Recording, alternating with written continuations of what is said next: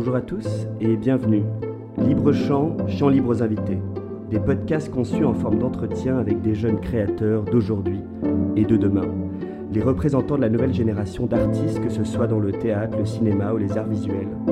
Des jeunes qui nous font réfléchir et vibrer aussi grâce à leurs nouvelles propositions. Je m'appelle Jules et vous écoutez Libre Chant, le podcast.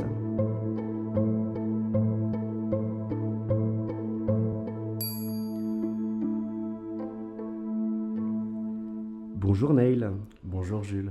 Alors avant de commencer, j'aimerais tout simplement dire un mot sur ce podcast et euh, ce qu'on y attend, euh, qui s'adresse aux plus jeunes qui se dirigent vers un métier artistique. On y parlera ici du parcours de chacun, mais un podcast aussi qui s'adresse au plus grand nombre en donnant la parole à une nouvelle génération. Alors aujourd'hui, nous recevons Neil Adam Mohamedi, un jeune homme qui vient d'être diplômé, enfin qui vient il y a quelques années déjà du conservatoire et euh, que j'ai eu la chance de voir euh, très récemment au théâtre de la Reine Blanche dans une pièce qui s'appelait euh, Duras Platini. Mais avant de commencer, euh, première question, Neil, comment tu te présenterais, toi, en quelques mots, à un inconnu dans la rue comme ça?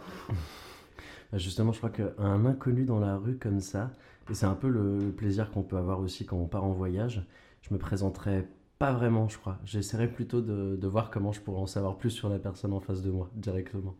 Oui, et en plus, J'imagine que quand tu parles à un, inconnu, parfois, euh, ce, qui est, ce qui est compliqué, c'est qu'on est toujours beaucoup de choses et, euh, et, on est un métier, mais on est aussi une personnalité.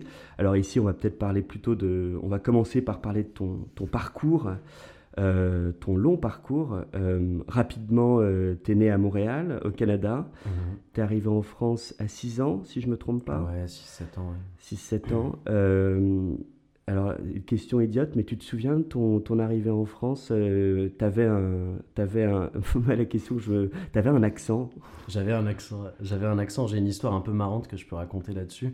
Justement, en passant le concours du conservatoire euh, pour le troisième tour, on, on, doit présenter une scène euh, et on cherchait un peu la scène que j'allais présenter et il se trouve que j'ai un ami, un camarade qui me propose de, de, passer cette scène d'incendie de Wajdi Mouawad, qui est la toute mhm. première scène.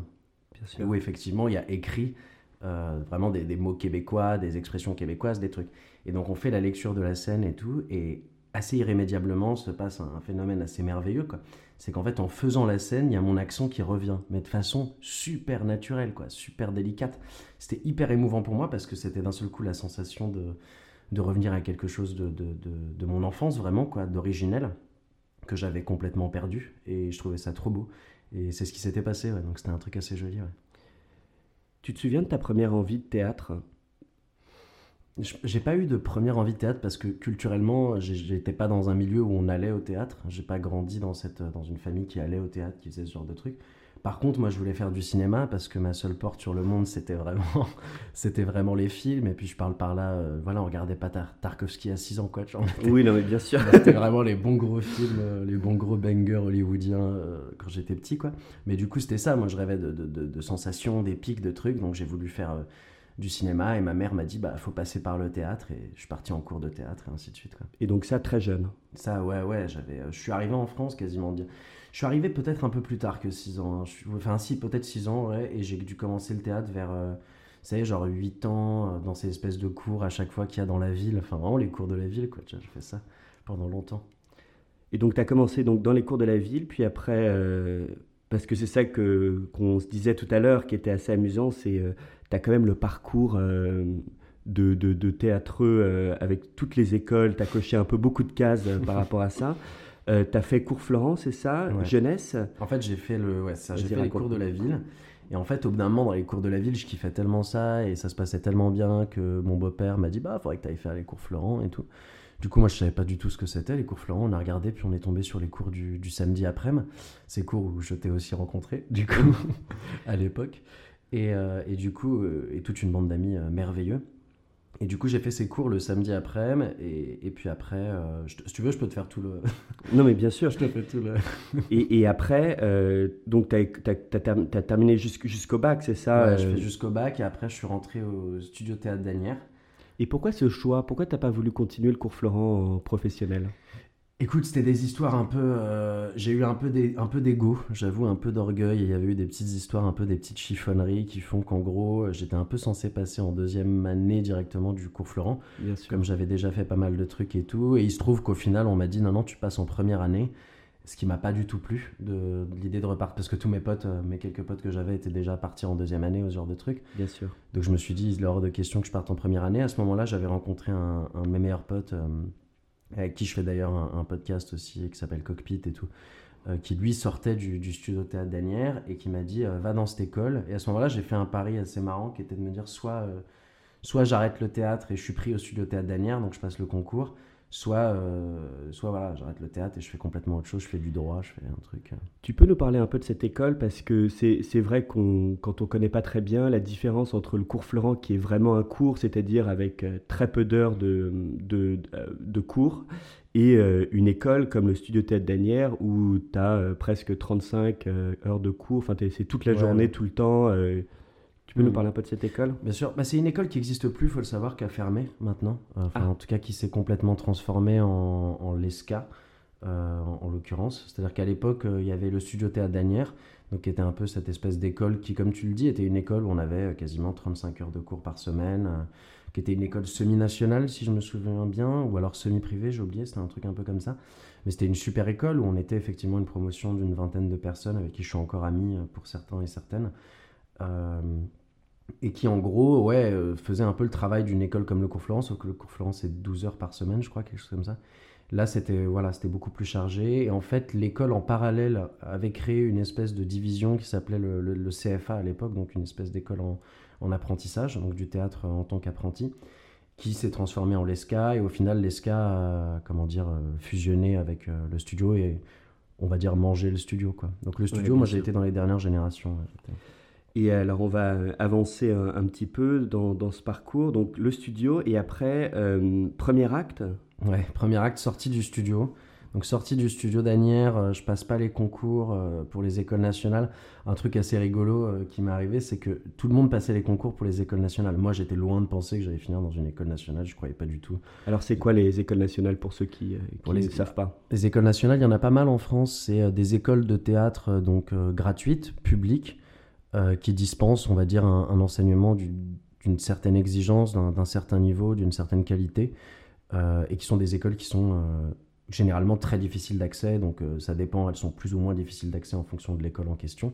Et sur concours. Et sur concours, voilà, sur concours en général en 2-3 tours, et, et, voilà. Et donc moi j'étais très loin de penser que j'allais avoir une école nationale, donc tous, mes, tous mes potes passaient un peu les concours, et moi je, je me rappelle que je m'étais inscrit à l'époque au concours du conservatoire, et que deux semaines avant, j'avais dit, euh, j'avais dit à ma meilleure pote, euh, j'avais dit euh, non non, je vais pas le passer cette année, je suis pas prêt. Là, je me sens pas prêt, je l'aurai l'année prochaine. Et je l'ai eu l'année prochaine, donc il y a eu après une espèce de petit truc où on a bien rigolé là-dessus. Mais et je et à ce moment-là, par contre, je suis allé à premier acte, effectivement. Ouais. Et donc, c'est quoi premier acte? Premier acte, c'était une initiative qui n'existe plus maintenant.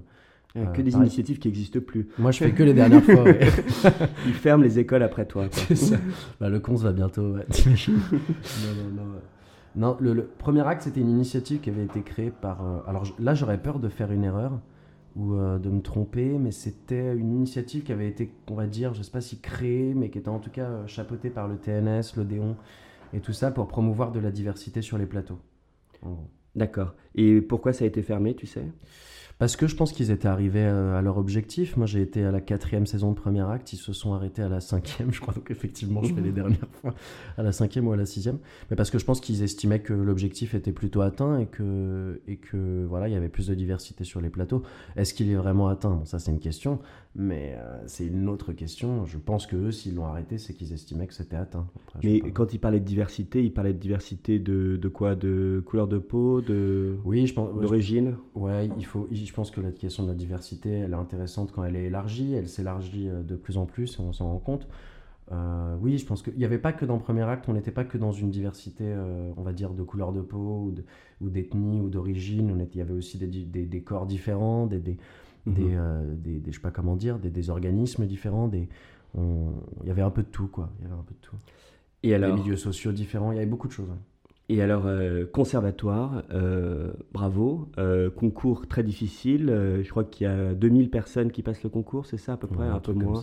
Et 30 Ouais, à la fin 30. 30. donc on va pas forcément parler du, du concours en lui-même qui est très long et et très euh, voilà difficile et stressant et euh, mais plutôt de l'école euh, qu'est-ce que ça fait d'arriver dans une école d'avoir passé un concours de savoir qu'on a été sélectionné parmi tous ces gens-là l'ego ou comment ça se passe dans ta tête? Moi ça va. Je pense que j'ai pas trop trop pris le je m'y attendais tellement pas et puis, euh, et puis après, euh, une fois qu'on l'a, euh, ça change rien. Hein. Enfin, sur le trottoir, tu restes la même personne sur le trottoir d'en face. Donc ça, moi, ça n'a pas changé grand-chose. Je, sais qu'il y a des gens pour qui... disons qu'en fait, il y, y, a un phénomène, mais ça, je, me demande si c'est pas commun et inhérent à tous les concours des grandes écoles ou à tous les concours très exigeants. C'est que c'est peut-être le moment où tu es un peu le meilleur dans ta discipline, c'est peut-être les concours. Parce que c'est vrai que tu es dans la compétition, tu es dans un niveau de stress, tu es dans un niveau de tu t'imposes énormément à toi-même. C'est vrai qu'il y a un relâchement une fois que tu arrives en première année du conservatoire et peut-être des autres écoles, je pense aussi, où d'un seul coup tu fais ok, bon, ça y est, là j'y suis quoi. Et, euh, et bon, euh, tu te ramollis peut-être un peu. Alors moi ça n'a pas été mon cas parce que j'avais la chance de travailler beaucoup à l'extérieur. Euh, le conservatoire c'était une école qui permettait aussi de, bosser un peu à l'extérieur. Donc mine de rien ça me laissait un peu en mouvement. Mais, mais après non, c'est sûr qu'au niveau des proches, ça, ça, je sais qu'avec ma mère, ma famille, ça d'un seul coup tu as une soi-disant légitimité euh, un, tout petit peu plus dans les conversations quoi mais mais au-delà de tout ça euh, c'est juste une manière moi je pense d'avoir un bon enseignement un cadre dans lequel expérimenter euh, échouer pendant pendant trois ans et puis rencontrer des gens aussi c'est hyper important donc tu dis échouer mais pour ce qu'est-ce qu'on apprend au conservatoire? Bah, franchement, on apprend beaucoup de choses. Pour le coup, c'est une école qui est assez grandiose. On apprend, on apprend des disciplines de théâtre qui sont quand même particulièrement spécifiques, on va dire. enfin, Comme quoi Le masque, le clown. Euh, par exemple, c'est des, des, cours, euh, des cours qui sont vraiment dispensés avec une certaine excellence au conservatoire. Et pour le coup, c'est des, des, matières, des disciplines qui, qui, comment dire, qui te reset un peu en tant qu'acteur, c'est-à-dire qui te réinitialisent complètement. Tu repars de zéro et, et tu désapprends tout ce que tu as un peu appris euh, naturellement pour devenir un meilleur acteur, pour reconstruire sur du, sur du, sur plus solide, sur, euh, sur des bases plus, plus sincères. Donc c'est hyper important, c'est hyper bien. Et est-ce que ça donne des opportunités? Par exemple, tu sors du, du conservatoire, est-ce que tu as tout de suite un agent, tu as tout de suite euh, plein de rôles ou, euh, ou c'est moins, moins beau que ça? Ça donne des opportunités, mais, mais les opportunités, la chance, c'est au-delà des choses. C'est toujours le truc, il faut saisir sa chance, saisir ses opportunités et tout ça. J'ai l'impression que effectivement le conservatoire, ça peut te donner des opportunités. Mais les opportunités, faut les provoquer déjà de 1 et il faut les saisir derrière. C'est pas que saisir ses chances ou les choses viennent pas à nous. Je pense qu'elles viennent à nous nulle part euh, au conservatoire. Les choses ne viennent pas non plus à nous. Il y a des facilités, il y a des accès, il y a des fenêtres qui s'ouvrent. Après, c'est à nous de provoquer euh, le passage en force dans ces fenêtres, c'est à nous de provoquer la rencontre, c'est à nous de, c'est à nous d'être initiateurs du mouvement aussi. Et donc, euh, quand on regarde ton parcours, donc cours Florence, studio à Danière, premier acte, conservatoire, euh, tu gardes tout ou tu as une école où tu t'es senti le mieux euh, que, si tu devais euh, en choisir une? Moi, je garde tout, je garde tout. Je garde tout parce que de toute façon, même les choses que t'aimes pas, et ça, c'est quand même un des trucs les plus hallucinants dans la vie, c'est que le meilleur moyen de savoir ce que t'aimes, c'est de savoir ce que t'aimes pas. Quoi. C'est vraiment. quand tu fais des choses que t'aimes vraiment pas, tu te rends compte de ce que t'aimes vraiment mais de manière euh, mais, mais épidermique quoi. Et, ça c'est génial. Donc toutes les mauvaises expériences on va dire ou les choses que j'ai moins aimées dans d'autres choses je les garde fois mille. Après le conservatoire je le garde fois un million à côté parce que j'ai rencontré une promotion extraordinaire que je travaille encore avec eux que je me suis fait une famille de une famille de cœur euh, merveilleuse et que ça a été des années merveilleuses d'expérimentation de travail pour moi quoi. Ouais, c'est génial. Euh, en 2018 Olivier Pi Pur Présent, Avignon. Euh, alors, c'est une pièce, c'est ça, à partir de trois pièces d'Echille mm. que, je, que j'avais été voir, je me souviens, euh, avec euh, Dali Ben Salah, c'est ça, mm. Nazim Boudjana. Et voilà, de la comédie française, et Joseph Fourez. Ouais, c'est ça. toi, tu étais assistant à la mise en scène, mm. donc ça s'est joué à Avignon, puis après, j'imagine, un peu partout en France. Ouais. En Belgique aussi, c'est ça? Ouais. Où tu as remplacé, J'ai remplacé Joseph Fourez dans certaines dates. Alors, comment tu as trouvé ce projet? Comment Olivier Pi est devenu te chercher pour, pour assistant à la mise en scène? Bah, C'était Olivier Pi, je l'avais rencontré du coup quand j'étais à Premier Acte, dans cette espèce d'itinérance de formation qu'on avait. D'accord. Et euh, je crois que le courant s'était plutôt bien passé entre nous. Et, euh, il m'avait proposé effectivement. Euh, donc moi j'étais tout jeune, hein, tout genou. Maintenant je suis un petit vieux. Mais non, mais j'avais 21 ballets. donc c'était, c'était l'année où je rentrais au conservatoire, où je passais le concours du conservatoire en même temps. Et, effectivement, ouais, il m'a demandé d'être assistant à la mise en scène, qui était, qui était presque aussi, je pense, une manière pour lui, et c'était un très beau cadeau qu'il m'a fait, de me permettre de, de regarder aussi certains artistes à l'œuvre, certains acteurs à l'œuvre, et de les regarder, euh, de les regarder travailler. quoi. Donc qu'est-ce que tu as fait? Comment ça se passe d'assister Olivier Pi pour, euh, Parce que j'imagine qu'il est très occupé en plus. Ouais. Bah écoute, je les faisais, euh, ça remonte à loin maintenant, mais je les faisais, je les faisais bosser sur leur texte, je leur faisais des petits retours sur le, voilà, sur le texte, sur les trucs, je les faisais répéter, je leur faisais des petits retours des fois sur les scènes. Quand Olivier était pas là, je reprenais la répétition, mais en soi, je faisais pas grand chose. Hein. Je m'asseyais, je regardais le texte et je leur disais, on fait ça, regardons ça. Et puis après, eux, ils travaillaient et moi, je leur faisais des retours. Euh. Mais des retours, c'était tout petit. Hein. Je leur faisais pas des gros retours de direction, j'étais un peu intimidé. et j'étais très intimidé, Et, euh, et puis, je les regardais bosser, quoi. C'était intéressant. Hein. Alors, euh, on va avancer un petit peu pour dernière, dernière fois que je t'ai vu au théâtre. Duras Platini, vous allez reprendre cette pièce Ouais, on va la reprendre la saison prochaine. C'est, on est en train de constituer la tournée et tout ça. bon, bah alors c'est génial. Alors j'explique rapidement un peu le, ou peut-être que tu veux le faire. euh, euh, donc Duras Platini, donc c'est un entretien qui a vraiment existé entre Marguerite Duras et Michel Platini, euh, qui a été donc fait par, organisé par Libération dans les années 80, c'est ça? Ouais. Entre l'écrivain et le footballeur. C'était comment C'est assez génial comme, comme rencontre euh, folle. J'ai entendu euh, la, metteur en scène sur RTL euh, qui disait que, avec une phrase de Michel Platini, qui disait qu'il n'avait jamais autant, autant souffert que une heure avec Marguerite Duras que pendant tous ces matchs. c'est comment c'est venu ce projet comment, tu, comment ça se passe? Comment c'est venu ce projet? Eh ben, c'est Barbara qui, donc Barbara qui est karatéka, qui est championne, qui, qui, qui, est aussi comédienne et metteuse en scène, et qui a, toujours en, en fait elle a toujours voulu faire une espèce de, de, point de jonction entre l'art et, et, le sport parce qu'il y retrouvait beaucoup de choses, beaucoup de points communs, beaucoup de corrélations. Bien sûr. Et, euh, et elle était tombée donc sur cette espèce d'interview qui, est une espèce d'interview assez mythique hein, dans, le monde, dans le monde footballistique.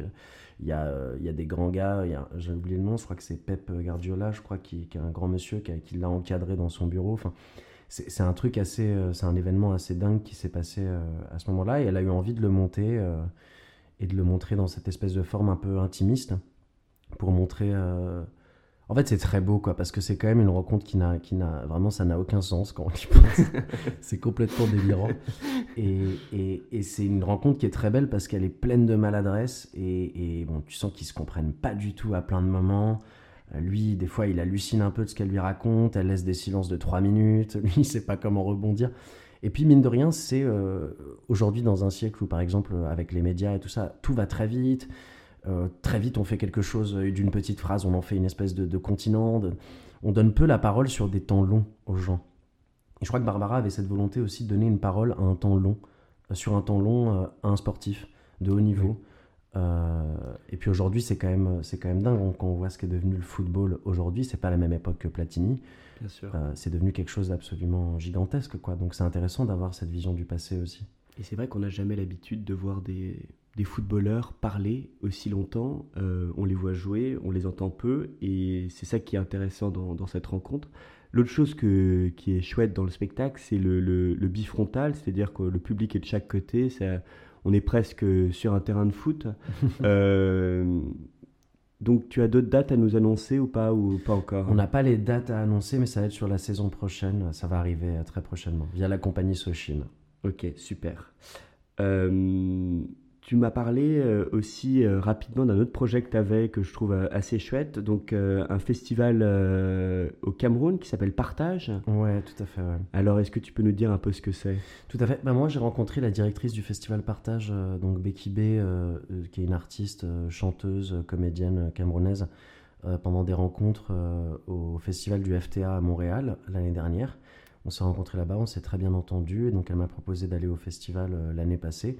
Je ne pouvais pas aller au festival même l'année passée parce que je jouais du Ras Platini justement, c'est-à-dire là en fait en septembre dernier, l'année passée, waouh, c'était juste en septembre, et Et du coup, euh, en octobre, et du coup, euh, et du coup, j'y suis allé par contre quand même, voilà, pour rencontrer un peu euh, les gens, pour voir un peu comment se passait le festival, pour et pour donner une formation au passage, parce que je, fais de plus en plus de transmissions, de, choses comme ça, je bouge pas mal là-dessus, je suis assez mobile, et, et ça s'est très très bien passé, donc j'ai fait mon, ma formation là-bas, donc sur, sur le théâtre, sur l'interprétation, euh, et, maintenant, du coup, je fais partie de l'équipe du festival. J'y retourne l'année prochaine. L'année prochaine, je fais une création. L'année prochaine, je fais une création là-bas. Et je, fais, euh, et je fais des formations et tout ça. Et donc, c'est où au Cameroun? C'est à Yaoundé. D'accord. Bon, bah, c'est génial. Euh, rapidement, on va vers la fin de cet entretien. si tu avais un conseil, quelqu'un qui a 10 ans de moins que toi, 15-16 ans, qu'est-ce que tu lui donnes comme conseil s'il te dit qu'il veut devenir acteur? Bah, je Déjà, basiquement, je, dirais qu'il faut, faut, savoir pourquoi tu as envie d'être acteur. Déjà, pourquoi tu as envie. Mais même de l'art en général, en fait. C'est quoi les motivations qui te poussent à être artiste? Parce que je pense que c'est important, puis ça peut éviter certaines déconvenues. et, puis après, je pense que. Je pense qu'il faut, faut, faut pas vouloir euh, aller plus vite qu'avec ses deux pieds. Il faut y aller doucement, pas à pas. Et, et, et c'est le truc le plus dur du monde, mais en même temps, je pense que c'est ce que je dirais. Il faut pas être trop volontaire. Je crois qu'il faut justement laisser un peu les, choses se faire et essayer d'y aller doucement. Quand on, est, enfin, quand on est jeune, en plus, quand on a envie d'être jeune artiste et tout, on a souvent l'impression qu'on a compris le monde et qu'on a des choses à en dire que personne n'a compris, que personne n'a vu. Que... Et je crois que justement, il faut, faut, réussir à être un endroit d'humilité, de se dire, OK, je suis au tout début et je vais pas jouer avec trop d'intensité, je vais pas trop donner, je vais pas trop vouloir faire, je vais pas être trop volontaire je vais essayer de partir vraiment de moi. En fait, je me poserai vachement, la, je, poserai la question du soi, genre vraiment. Et moi, je sais que c'est ce que je bosse en formation et tout. C'est c'est quoi déjà la base de ta personne à toi, vraiment? Qu'est-ce qui te dépasse de toi, dont tu te rends même pas compte, inconsciemment, que tu renvoies? Et à partir de là, je commencerai à travailler euh, vraiment profondément. Et puis, euh, amusez-vous, quoi. Amusez-vous. Et tu penses que tu as des bonnes et ou des mauvaises raisons de, de se lancer ou tout est chaque, chaque parcours est différent? Chaque parcours est différent, mais je pense que euh, on vit dans un monde assez difficile et de plus en plus complexe et je pense que typiquement euh, y aller euh, évidemment pour des questions de, notoriété ou genre en fait y aller pour des questions de notoriété par exemple. Je pense pas que ça soit grave je pense pas que ça soit négatif je pense pas que ça t'emmène forcément dans un mur. Par contre faudrait que tu saches pourquoi tu veux être connu c'est quoi les, raisons derrière ce désir de reconnaissance que tu as par exemple? Une fois que tu trouves ça de l'ordre du sensible du coup je pense que là tu as des bonnes raisons d'y aller mais euh, je pense que chaque parcours est différent. Je pense qu'il faut vouloir s'amuser. Je pense qu'il faut vouloir partager des choses. Il faut avoir la légitimité de se dire, en fait, je suis capable de... Parce que c'est ça un artiste. Hein. C'est quelqu'un qui vit des choses du quotidien. Tout le monde, hein. on n'est pas différent des autres, les artistes, on est les mêmes que les autres. C'est juste que nous, on se dit, tiens, en fait, on peut dire aux gens qui sont pas seuls dans cette sensation, dans cette émotion, dans ce passé, dans ce trauma, dans ce souvenir, dans cette joie, dans ce plaisir. Et nous, ce qu'on veut, c'est juste faire une espèce de LV2 émotion, tu vois, euh, où, on dit, ok, bon, moi, je suis capable de redonner ça à quelqu'un, quoi, et de lui dire, hey, t'es pas seul dans ta petite salle de ciné là, à être tout seul. Euh, rapidement pour finir, euh, France, on adore. Tu te verrais vivre à l'étranger ou la France, c'est le meilleur endroit pour faire du théâtre, du cinéma? La, France a des conditions pour les artistes qui sont quand même particulièrement avantageuses et, exemplaires. Le, système d'intermittence, par exemple, je pense que c'est difficile de. bien sûr. Moi, j'ai beaucoup, j'ai eu la chance de beaucoup voyager ces derniers temps et de travailler dans plusieurs endroits et de, de voir que c'est quand même pas facile pour les gens euh, parce qu'en fait, en dehors de chez nous, globalement, on est quand même obligé en tant qu'artiste d'avoir un travail alimentaire, d'avoir des, des, jobs qui nous plaisent pas trop, ce qui atteint profondément le moral aussi et qui peut mener les gens à abandonner ou à déprimer euh, assez sévèrement. Euh, en France, on a quand même cette chance que euh, on valorise le travail des artistes qui n'est pas forcément pris en compte, c'est-à-dire le travail qui est à la maison, le travail qui est de la recherche du travail, ce genre de choses. Donc je pense qu'en France, pour un artiste, effectivement, on est bien. Après, il faut qu'il y ait beaucoup de choses qui avancent et que beaucoup de choses bougent aussi. Comme quoi? Oh là Non, mais je, pense qu'il y a beaucoup de choses. Je pense que la, notamment euh, la question de la diversité pour moi n'est absolument pas encore résolue. J'ai l'impression qu'on avance vachement en, surface, mais qu'en profondeur, il y a quand même certaines inégalités qui restent, euh, qui restent assez, euh, assez visibles. je pense qu'il y a une tendance aussi, volontaire ou involontaire, à faire une confusion entre les différences de classe et les différences d'origine. je pense qu'il y a quelque chose à vraiment à essayer d'être plus transparent sur ces choses-là, à essayer de simplifier les choses. Euh, je pense qu'il faut avancer aussi sur, euh, par exemple, sur, le, sur la question des, des femmes dans ce métier, où je sais que c'est beaucoup plus difficile. Euh, enfin, il n'y a, absolument pas de parité, que dans plein de milieux, que pour des femmes, c'est vachement plus difficile d'avoir accès à des lieux en tant que dirigeante aussi. c'est quelque chose qui est en train de bouger. Je dis pas que ça bouge pas du tout, mais je pense que ça peut aller plus vite aussi. Et il y, y, y, a encore beaucoup de choses à faire. Les choses avancent, mais il y a beaucoup de choses à faire encore. Pour terminer, euh, petite question, tu réponds par oui ou par non. Comme ça, ça te met un peu euh, dans la merde. Euh, un bon acteur doit-il être un bon menteur? Non. Est-ce qu'on doit forcément être torturé pour écrire ou faire de l'art? Non. Est-ce que le théâtre doit toujours être politique? Non. Et, les dernières questions, est-ce que Xavier Dolan est le plus grand réalisateur de tous les temps? Peut-être. Peut-être. Merci Neil Adam Mohamedi. bon, je tiens à remercier l'équipe de Libre Chant qui ont permis que ce podcast puisse être enregistré. La musique était signée Joël Euphorie. Et le prochain podcast sera diffusé à la mi-janvier et chaque mois après cela. Merci beaucoup.